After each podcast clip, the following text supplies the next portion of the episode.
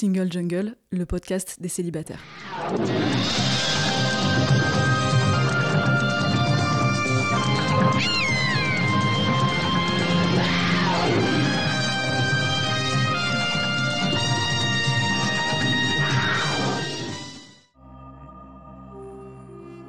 Je suis Louisa Amara et j'ai créé Single Jungle, un podcast dédié aux célibataires.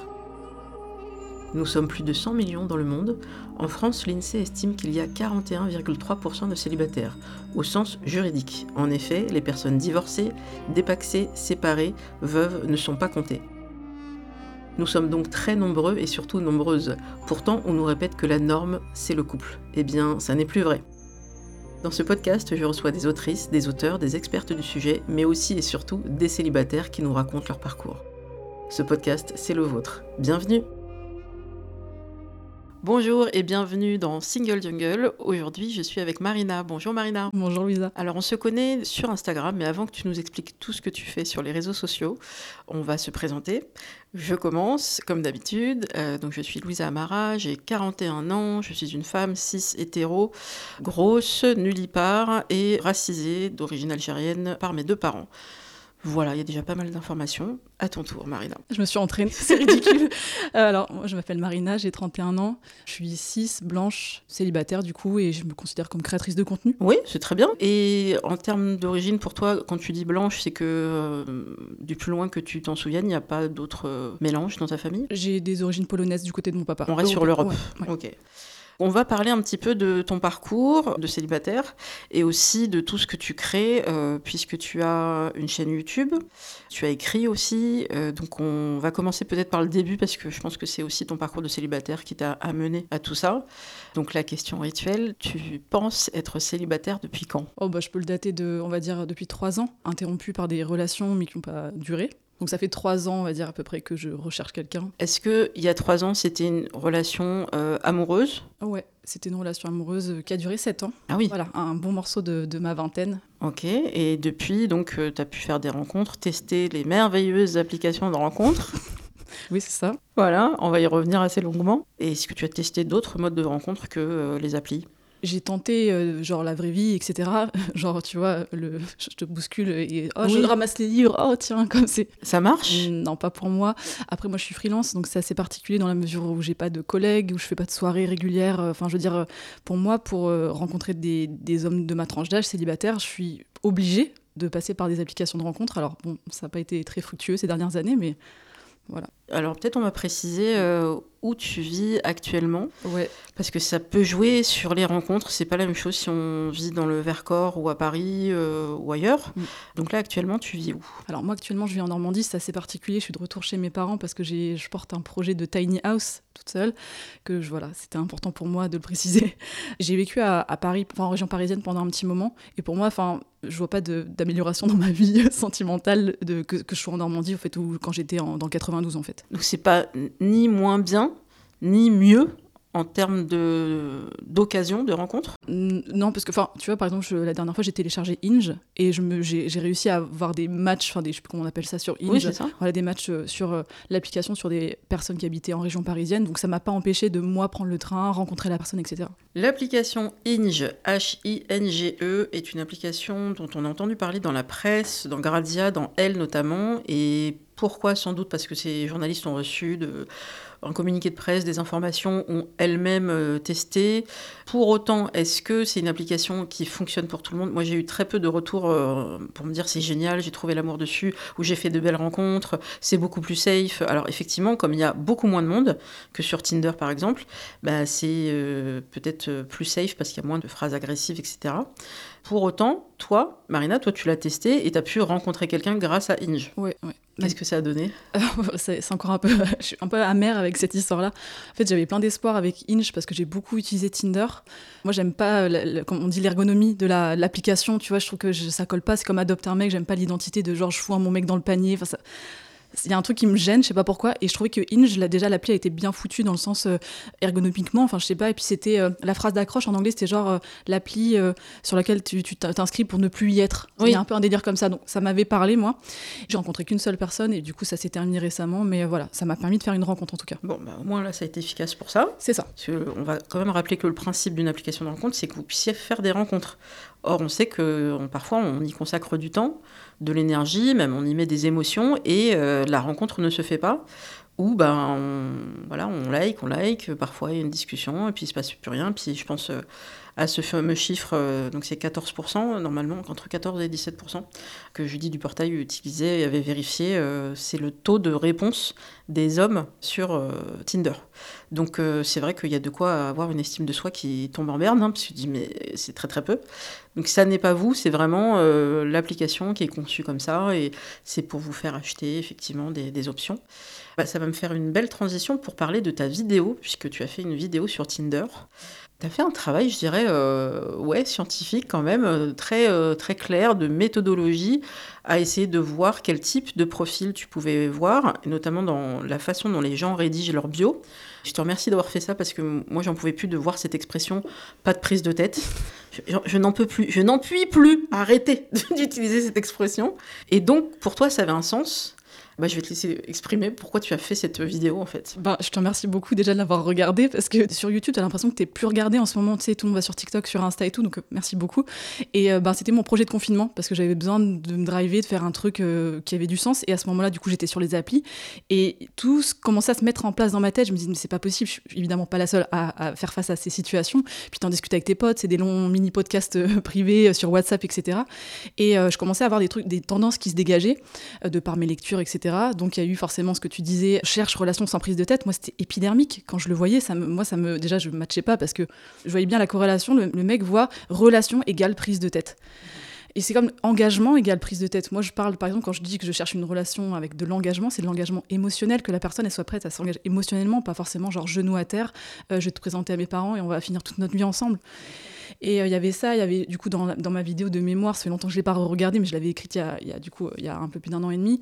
Il y avait euh, les personnes qui se présentaient comme des produits. Oui. Genre mes produits made in France, machin, avec ses origines, etc. Et je trouve, bon, je comprends, c'est pour donner une, une touche d'humour, mais quand tu le vois sur plein plein de profils, il n'y a plus rien de et plus rien d'original. Et j'ai vu un réel sur Instagram, sur Inge. Sur Inge, pour celles et ceux qui nous écoutent, il y a un truc sur les prompts. Je sais pas ce que ça veut dire en anglais. Tu sais, c'est les petites questions qu'elles tu réponds euh, pour filtrer. Et dans les prompts, des fois, tu as, genre, je suis par exemple euh, LV2, euh, cynisme. Tu sais, c'était des, phrases comme ça qui reviennent très souvent. Je sais pas si tu as déjà. Ah non, mais en fait, il y a des gens qui essayent d'utiliser l'autodérision. C'est ce que disait Stéphane Rose dans son livre En finir avec le couple. Il faut que arrêter avec ces termes qui vous hum, auto critique, c'est jamais positif, ça veut toujours dire quelque chose quand on se critique soi-même, même avec de l'humour. Et donc, je prends l'exemple des femmes qui utilisent le terme attachante. Il faut cesser. Euh, parce que vraiment, posez-vous deux secondes la question. Pourquoi vous utilisez ce terme pour vous décrire? Qu'est-ce que ça veut dire? Est-ce que vous avez l'impression vraiment que ça va être drôle et attirant? Et en même temps c'est pour dire que vous êtes attachante, ce qui ça c'est positif, méchante quand même parce que vous avez peut-être votre petit caractère, mais vous avez le droit en fait. Moi j'ai vraiment l'impression d'avoir du sexisme intériorisé et Stéphane Rose l'avait dit aussi dans son livre. Donc euh, non, essayez pas de vous vendre, d'être juste vous-même. Et tu étais allé aussi, alors là c'était très drôle parce que ça, ça, me fait penser justement à Tiffen euh, du compte Instagram Les Cassos de Tinder qu'on a reçu. Il y a des hommes qui mettent dans leur euh, profil, soit en pseudo, soit en bio, et tu avais fait une capture d'écran magique, mal alpha. Bon, bah là aussi, il faut cesser, messieurs, c'est pas possible. Alors, mal alpha, c'est ce qu'on dit dans le règne animal, effectivement. Donc, on parle de loup alpha, par exemple. C'est celui qui va mener euh, la meute. Ça peut être le, cas aussi pour les femelles, hein, bien sûr. Euh, chez les lionnes, c'est elles qui vont chasser pendant que le lion dort pendant 20 heures sur 24 en gros. Donc non, mais quel est, enfin, quel est l'intérêt de faire ça? Et euh, dans la capture d'écran que tu avais utilisée, il y avait je veux casser des culs, quelque chose comme ça? Ou démonter des culs, un, terme absolument poétique. Je dis, mais... et voilà, et toi, tu es allé jusqu'à euh, faire ces captures, dire voilà, ça n'est pas l'entièreté des profils que tu peux euh, croisés, mais il y en a quand même un petit paquet. Donc qu'est-ce qu'on fait entre ces gens qui s'auto-sabotent Ceux qui euh, veulent absolument préciser qu'ils veulent surtout pas d'engagement parce qu'ils veulent quelque chose de pas prise de tête? Bah, qu'est-ce qui reste? Putain, c'est une très bonne question. Donc, dans cette vidéo, ce qui est bien aussi, c'est que tu es allé interviewer euh, bah, des amis, et notamment euh, un homme qui a fait un test que je trouve absolument euh, édifiant, qui était de changer un petit peu son prénom. Parce que, si j'ai bien compris, lui, il avait un prénom peut-être d'origine maghrébine. Mhm. Et en gardant sa bio, en gardant ses photos, en gardant ce qu'il est, juste pour voir Qu'est-ce que ça donne quand on change son prénom et qu'on passe peut-être de, euh, je sais pas moi, euh, Mehdi ou, euh, Adam, parce que c'est beaucoup utilisé dans plein de cultures, bah, on le passe à autre chose et hum, je sais pas moi, David ou euh, Baptiste ou un prénom plus terroir, eh bien, son constat, c'est qu'il avait beaucoup plus de matchs. Et bah ça, euh, ça avait été confirmé aussi par Julie du Portail.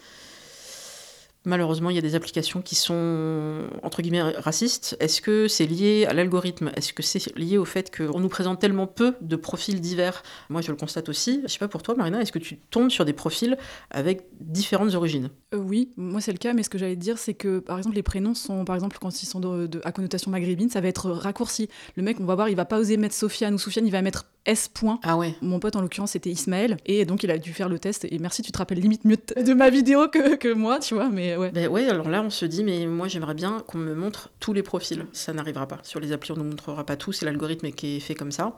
Euh, ça va peut-être évoluer, mais pour le moment, on ne nous montre pas tout. Et je crains vraiment qu'on nous montre uniquement des profils qui peuvent ressembler à ce qu'on a pu liker, avec lesquels on a pu matcher. Et ça ne veut pas dire qu'on ne serait pas intéressé par tous les autres. Et moi, qu'est-ce que ça dit de moi? Moi, je veux pas que dans mon profil, quelque part, dans les données de Tinder, il y ait bah, Louisa, elle a liké euh, 80% d'hommes blancs. Bah non, ça correspond pas du tout en plus aux personnes que j'ai pu rencontrer, il y a une variété. Donc longue parenthèse pour te remercier Marina d'avoir fait cette vidéo et d'avoir interviewé donc euh, tes amis qui ont pu témoigner et puis euh, fait ces captures pour montrer que c'est vraiment ça, c'est vraiment ce qu'on voit. Pour autant les applis, on les critique, mais elles nous servent à faire des rencontres.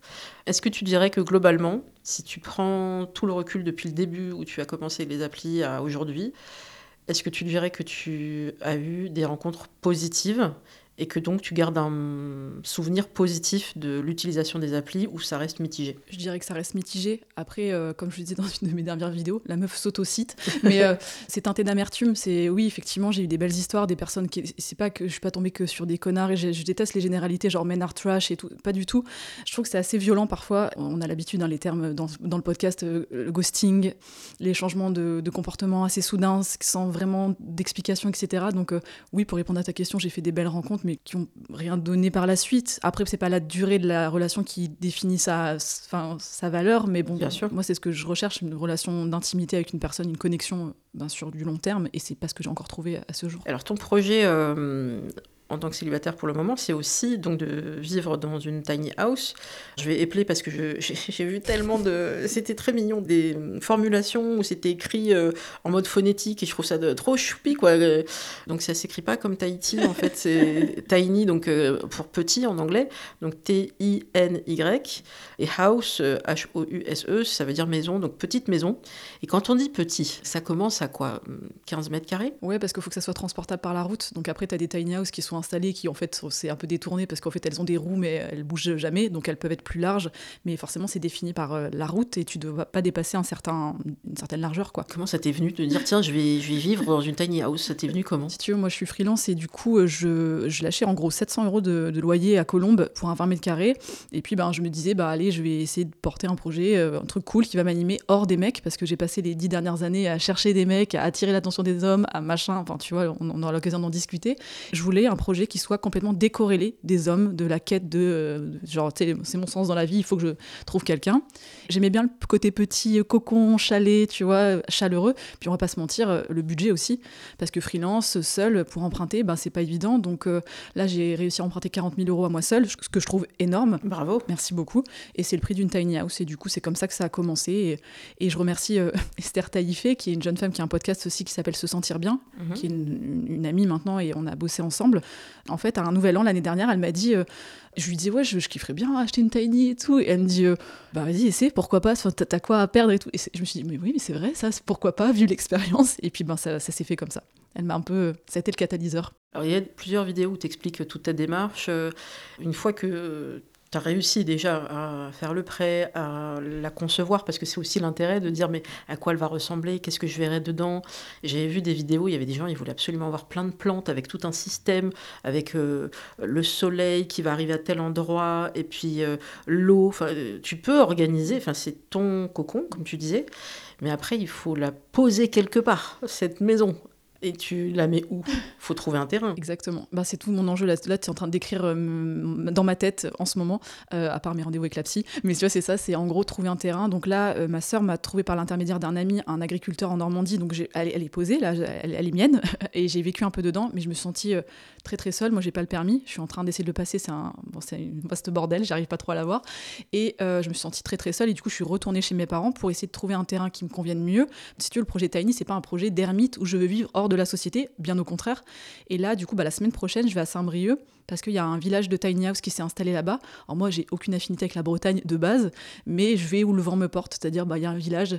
Euh, moi, j'ai envie de faire, euh, bah, de, me rapprocher des gens, d'aller boire des coups, de regoûter à la vie sociale, surtout après la pandémie euh, qu'on connaît tous actuellement.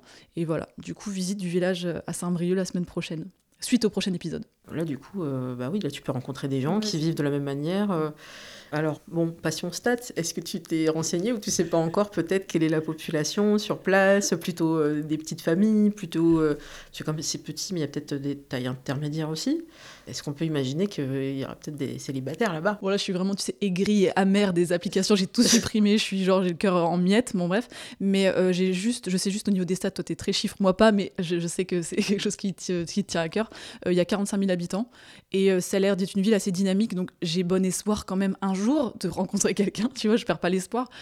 J'aimerais bien s'en passer par les applis, mais je sais que ça va te faire rire. Bah, ça peut, euh, quand j'étais allée à, Brest pour une formation, euh, bah, je m'étais souvenu de les stats où les, mm, le rapport est inversé, où il n'y a mm, pas assez de femmes par rapport au nombre d'hommes. Mm.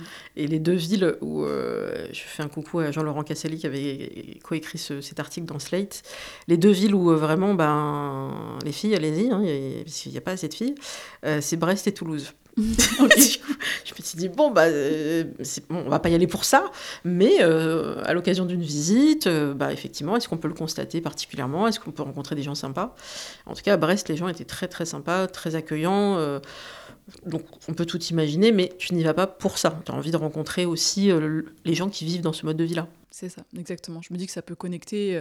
parce que moi, les applis, là, j'ai eu ma claque là récemment. Du coup, c'est un projet vraiment, je, je, vais aller au bout et genre faire comme une nouvelle vie, tu vois, un peu un reboot, euh, vraiment dégoûté, de Paris, Tinder, les dates, enfin, toutes les galères et tout. Du coup, euh, Bon, après, je vais pas changer d'identité, mettre une moustache, changer euh, mes empreintes et tout. Mais tu vois, c'est une sorte euh, symboliquement, tu vois, d'aller dans un nouvel endroit, un nouvel air, etc. Donc, une nouvelle étape de vie. Et donc, tu es freelance et tu fais plusieurs activités. Donc, on a parlé de ta chaîne YouTube. Tu as écrit un livre, un guide. bah, tu peux peut-être nous en parler un peu? Ah oui, un livre, j'adorerais. C'est un, de mes, un de mes goals. Dans mon, dans mon sac, là, il y a le, forcément la dernière BD de Liv Stromquist. Forcément. Évidemment, que je, je, me délecte et que je vais finir de lire demain. L'écriture, ça me permet d'un peu d'exorciser toutes ces histoires un peu euh, difficiles que j'ai du mal à digérer. Alors je le fais moi en, privé avec ma psy, mais j'ai besoin. Et je me dis, si ça peut aider en plus des femmes en lisant mes trucs, en regardant mes vidéos, en connectant, enfin toi tu dois le sentir quand tu partages des histoires et dans tes stories, etc. Tu parles librement. Et je te trouve hyper courageuse de partager tout ça, tu vois. Bah t'as un commentaire d'une femme que tu connais, Nina Vidadin, qui dit, je vis la même chose que toi. Bah ça t'as un espèce de, poids qui t'allège dans ton humanité. Tu te dis, putain, c'est bon, je suis pas folle, euh, j'ai pas un problème, je suis pas manquante ou bizarre. Et euh, bah, j'ai rédigé du coup un guide de 25 pages. Alors j'ai fait un titre un peu putaclic parce que c'est sur YouTube, mais bon, je l'ai envoyé des fois à des, à des euh, maisons d'édition. Et j'aimerais en fait que ça soit, tu vois, le début peut-être d'un projet de livre. Mais pourquoi pas Ça, s'est fait. Hein. On a vu des gens qui avaient pu euh, publier d'abord en autopublication mmh. et ensuite bah, parce que ça a pris, qu'il y a eu un petit buzz, qu'il y a eu, bah, je sais pas, un attaché de presse, une éditrice qui était passée par là. Donc ça arrive. On, on te souhaite ça. Donc le titre de ce guide, c'est. je me suis pas cassé peut-être pour le dire, guide des relations amoureuses en 2021, quelque chose comme ça. Et eh bah ben, voilà, au moins ça dit les choses. on fait ce qu'on dit, on dit ce qu'on fait.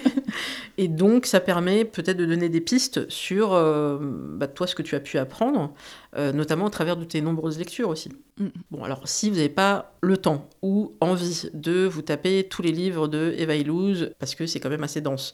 Bon, Liv Stromquist, elle fait déjà un gros résumé, donc ça peut aider. Après, il y a eu plein de livres qui sont sortis ces dernières années, Mona Chollet, etc.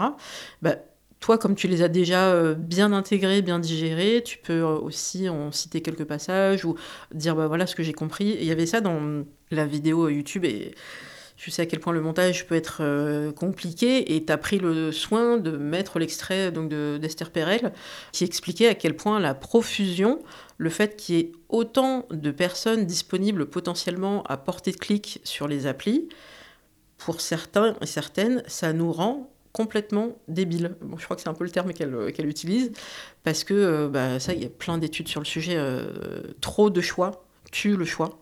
Et on le voit même dans des magasins, vous mettez 5 livres ou vous en mettez, je sais pas moi, 50, les gens sont, sont paumés. Quoi. Il vaut mieux en avoir moins. Et c'est ce qui se passait avant, bah, avant les, Internet et tout ça. Bah, les gens, ils n'avaient pas 15 milliards de choix, ils avaient bah, les rencontres qu'ils pouvaient faire dans, dans leur commune, dans, les, dans le travail, etc. Là, il y a cette logique de jouisseur qui peut arriver aussi de ah ben il y en a plein d'autres derrière et puis euh, on s'attache pas et, d'où cette, euh, cette violence et le fait que bah, ça nous abîme à force. T'as tout dit. Moi je me sens comme un objet, un truc euh, c'est ce que je disais encore une fois dans ma dernière vidéo, j'essaie de mettre des mots là-dessus, je, comme un objet de consommation avec qui on s'amuse, il y, a un début de truc qui se joue, t'as l'impression puis mon radar il est complètement cassé. Tu sais, je sais pas, moi j'essaie de faire confiance à mon intuition puis en fait il y a un truc qui, commence et tout, tout retombe comme un, soufflet et après on, on jette et t'es une inconnue du jour au lendemain.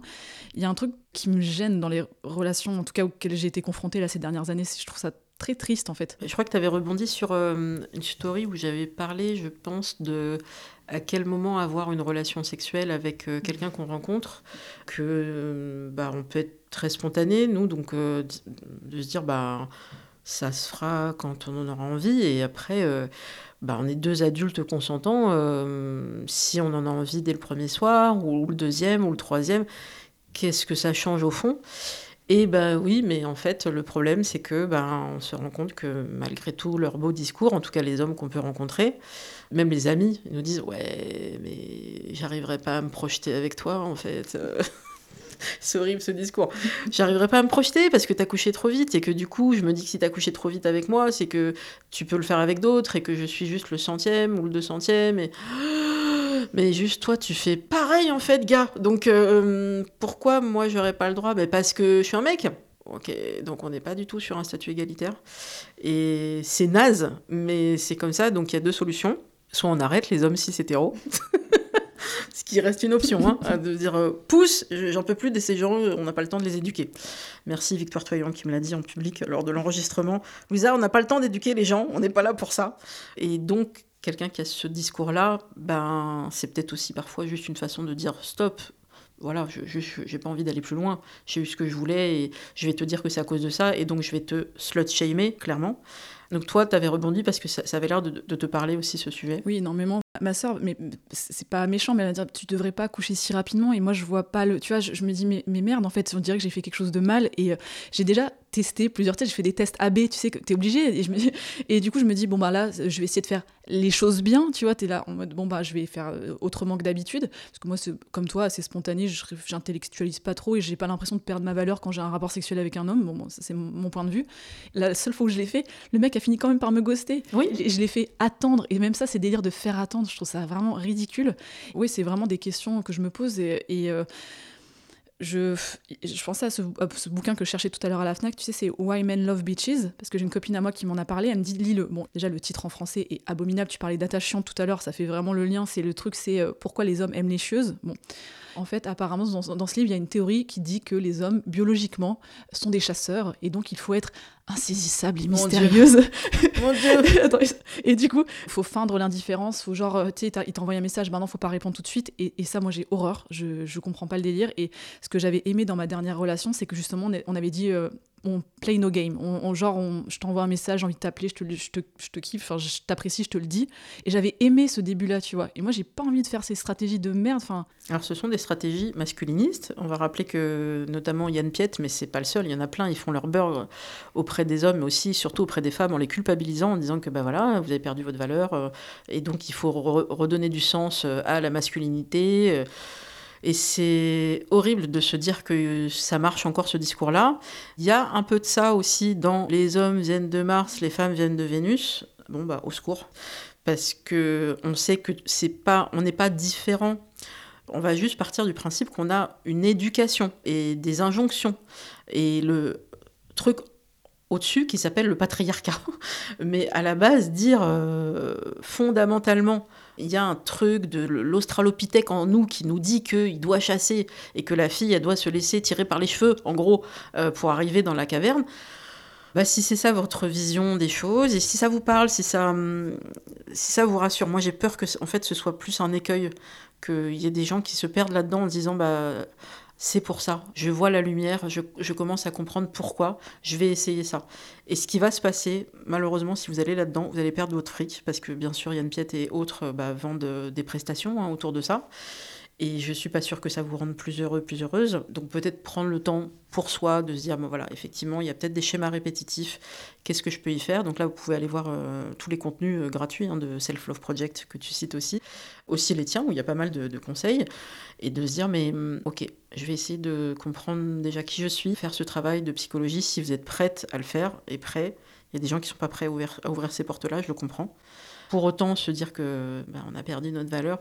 Non, non, non. L'estime de soi, c'est la base et donc euh, vous n'avez rien perdu si vous avez couché alors que vous aviez envie de le faire. Par contre, je reprendrai les, mots de Tristan Lopin dans le merveilleux podcast euh, Les mecs que je veux ken. On a reçu euh, Rosa il n'y a pas très longtemps.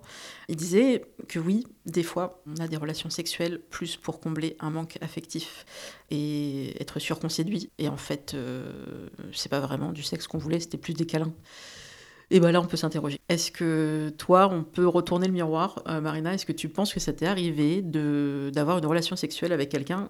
C'est pas que tu voulais pas, mais en fait, ce que tu voulais, c'était plus des câlins et de l'affection. Ah, complètement. Ça fait bizarre parce que c'est vraiment là, ça touche à un truc, tu sais. Ah et je suis en pleine thérapie, tout. Du coup, oui, c'est clairement ça autant, enfin, je vois pas le sexe comme une, une performance, etc. Je vais, je vais pas aller courir après euh, l'orgasme à tout prix. Je m'en fous, moi. Un orgasme, je peux me donner toute seule euh, très rapidement, etc. Dans mes dernières relations, ce que je cherchais, c'était ce côté euh, rire avec la personne. C'est, tu sais, la connivence quand tu, tu, regardes un truc, la tendresse. genre, ce que je vois, c'est que c'est un verre d'eau dans le désert. En ce moment, je suis tellement en manque de tendresse, etc. Et j'ai honte. Mais pourquoi on peut s'arrêter là-dessus un instant? Les mots d'un sens. j'ai l'impression d'être ma psy. alors attends, mais pourquoi ce serait pas bien d'être en attente de tendresse? Je sais pas, parce que ça me fait passer peut-être pour quelqu'un de needy, j'ai un peu honte, tu vois, j'ai envie de. Je sais pas, j'ai l'impression que les, meufs qui séduisent et qui plaisent, et eh ben, c'est des filles qui montrent pas ce besoin hmm. d'être euh, en relation avec un homme, tu vois, genre en mode je m'en fous, etc. En fait, genre distante. Ouais, distante et tout. Oui, il y a sans doute des filles qui font ça. Je pense aux filles qui sont en mode euh, diva, euh, Rita Hayworth, et on les voit, hein, elles se redressent, elles sont en mode séduction faut arrêter avec cette expression en mode. Alors, c'est un tic de langage. J'essaierai de mettre l'extrait peut-être de Bruno Podalides qui dit ça très bien sur France Inter avec Vincent Macaigne. En mode, c'est des mots pour dire qu'une machine se met en mode ceci, en mode veille. nous, on est des êtres humains en fait. revenons à nous Parfois, on recherche dans l'autre une source d'affection, une écoute, et c'est ok, on est des êtres humains, on a besoin d'échanges.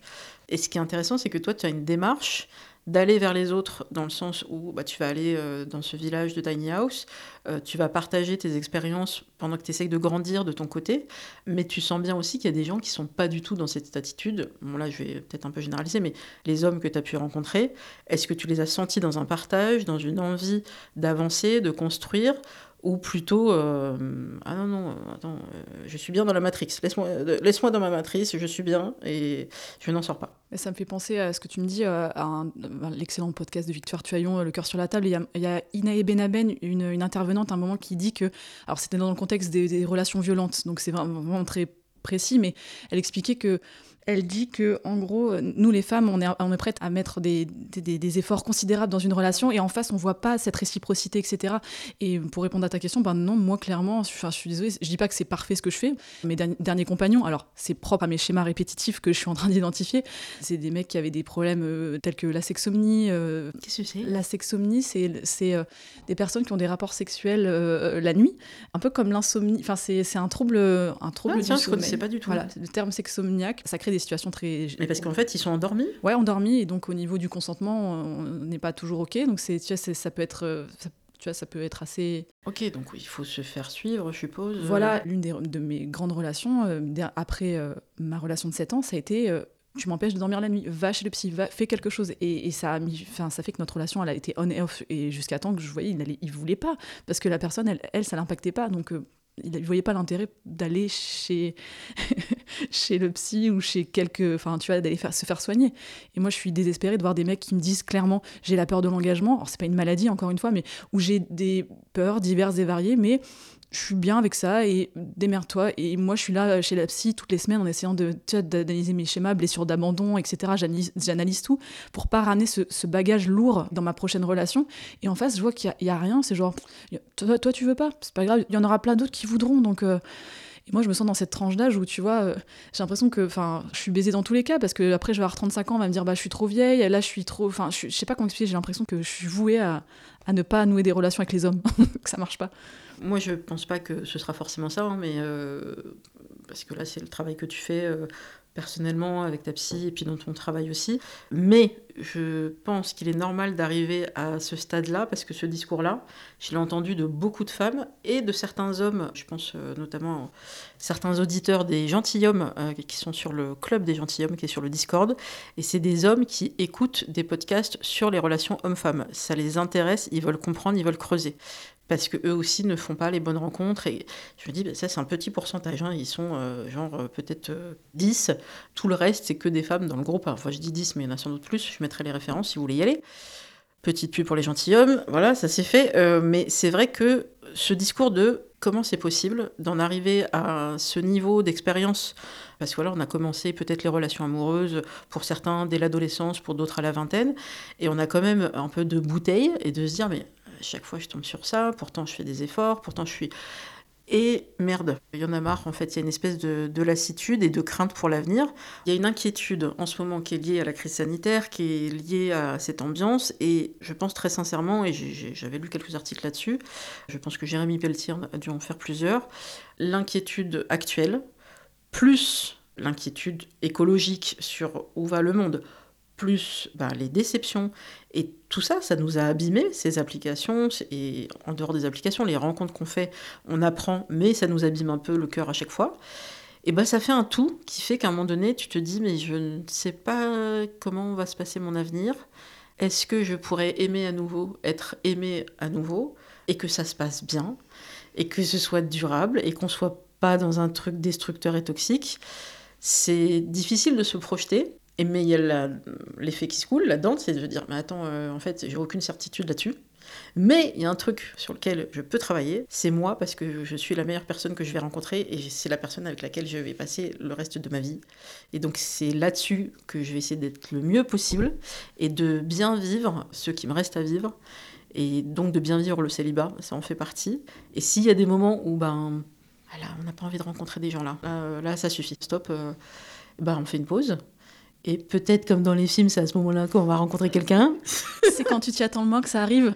Ah, pitié. Mais euh, qui sait, euh, peut-être. Peut-être qu'on fera des rencontres ou peut-être pas. Et moi, je suis pour aussi les rencontres amicales parce que je suis d'accord avec euh, ce qui est dit dans le cœur sur la table qu'il n'y a pas de hum, hiérarchisation à mettre euh, à faire entre les relations et que les, amitiés, les relations même professionnelles profondes, la famille euh, sont tout aussi importants qu'une rencontre amoureuse et que la rencontre amoureuse c'est pas le socle de notre vie quoi.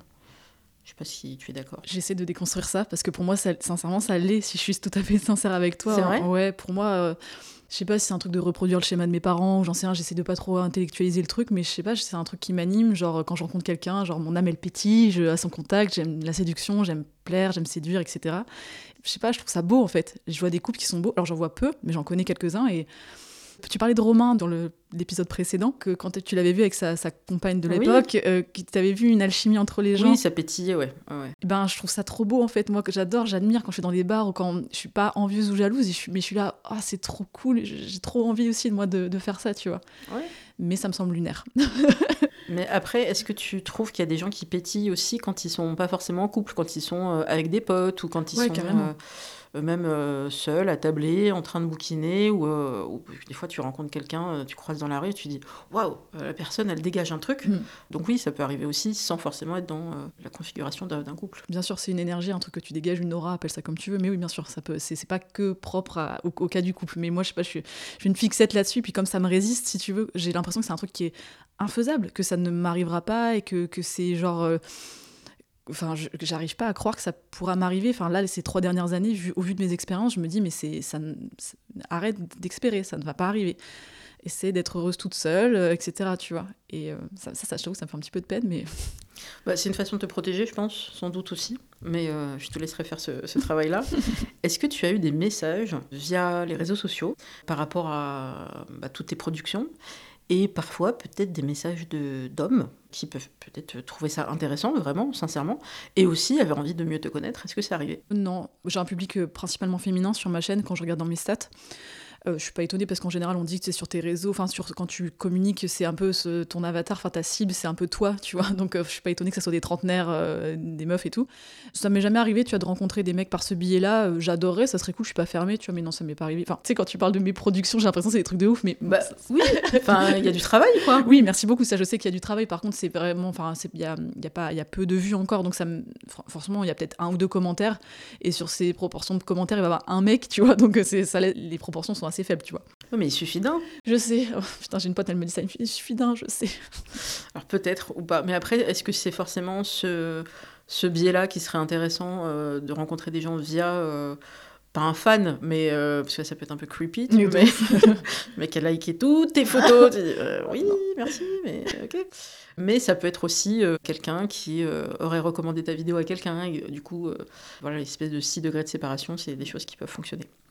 Quels sont les sujets euh, que tu souhaites aborder dans tes prochaines euh, vidéos ou euh, peut-être prochains écrits? Prochaine vidéo, je pense que bah, je vais de plus en plus parler d'amour. C'est un truc que je me suis un peu censuré parce que tout ce côté, euh, j'ai peur de, de, de, de, passer pour la meuf pathétique, euh, un peu, tu sais, Bridget Jones, etc. Et j'ai un peu peur de ça. Et en même temps, je me dis, allez, vulnérabilité, on y va. Je vois des meufs comme Camille Lorente ou euh, Swan Périssé pour évidemment, tu vois, vraiment se montrer à nu, etc. Et ça me donne envie de faire pareil.